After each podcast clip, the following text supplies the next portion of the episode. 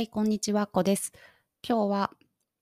タモリさんみたいのではなく、金魚すくいのポイみたいな方のポップフィルターを使っています。これがちょっとふがふがしてて、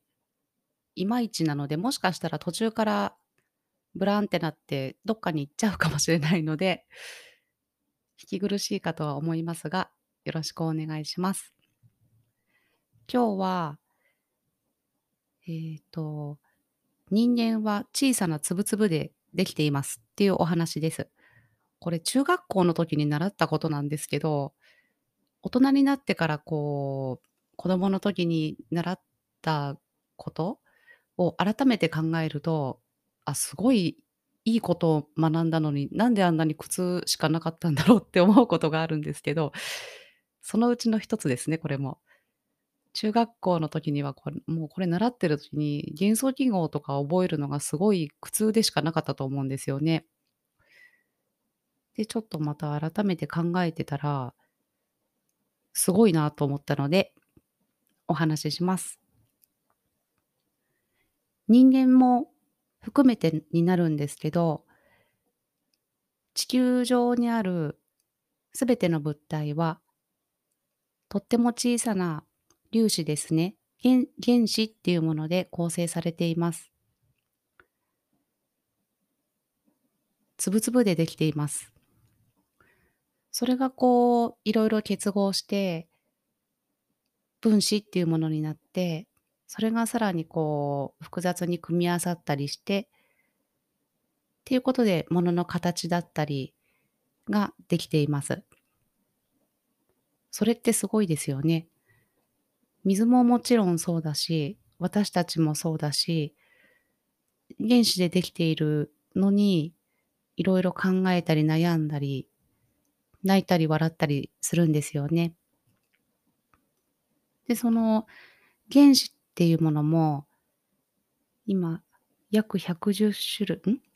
?110、118種類ですね。118種類のものが確認されているっていうことですね。水だったら H2O なので、水素っていうのが2つ、水素の原子が2つと酸素の原子が1個。これがくっついて水っていうものを形成していますね。人間もその要領で複雑なんですけど、いろいろな原子が集まってできています。これって本当にすごいことですよね。で、やっぱり今人間は宇宙にも行く時代になっているんですけど、自分の中のものだったり、そういったものを細かく細分化してみるっていうこともすごくいいことだなって思うんですね。もしかしたらもっと研究が進めば原子よりももっと小さい単位のもの、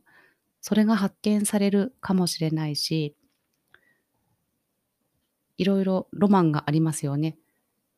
その原子の集まりの人間の脳の中のことも解明されていないことがたくさんあったり、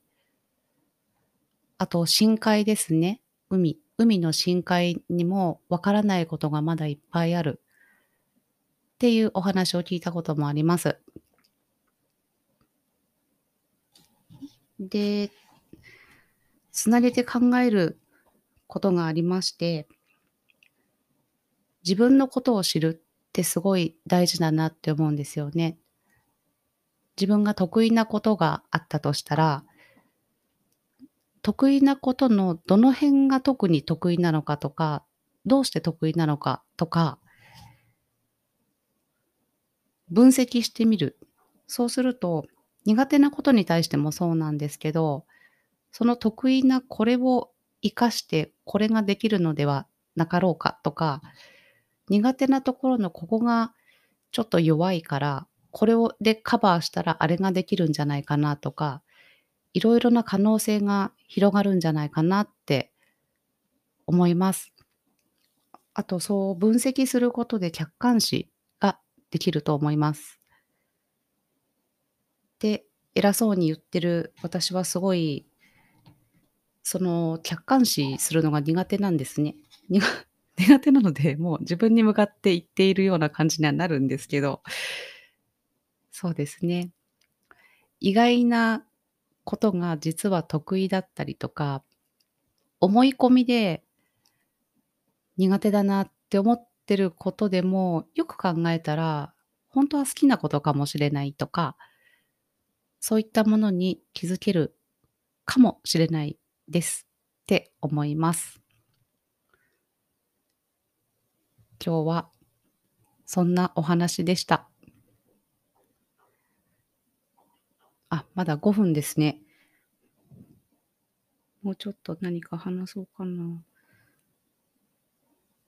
あ、でもなんか全然思い浮かばないので、今日は短いけど、あ、もうちょっとで6分になりますね。あ、なりました。もうちょっと長く話せれるように、あとやっぱ今こうパソコンを見ながら話したんだけど、字を見ながら話すのがまだ慣れていないので、ちょっとずつ慣れていきたいなって思います。そうですね。では今日はこの辺で失礼します。聞いていただいてありがとうございました。あっこでした。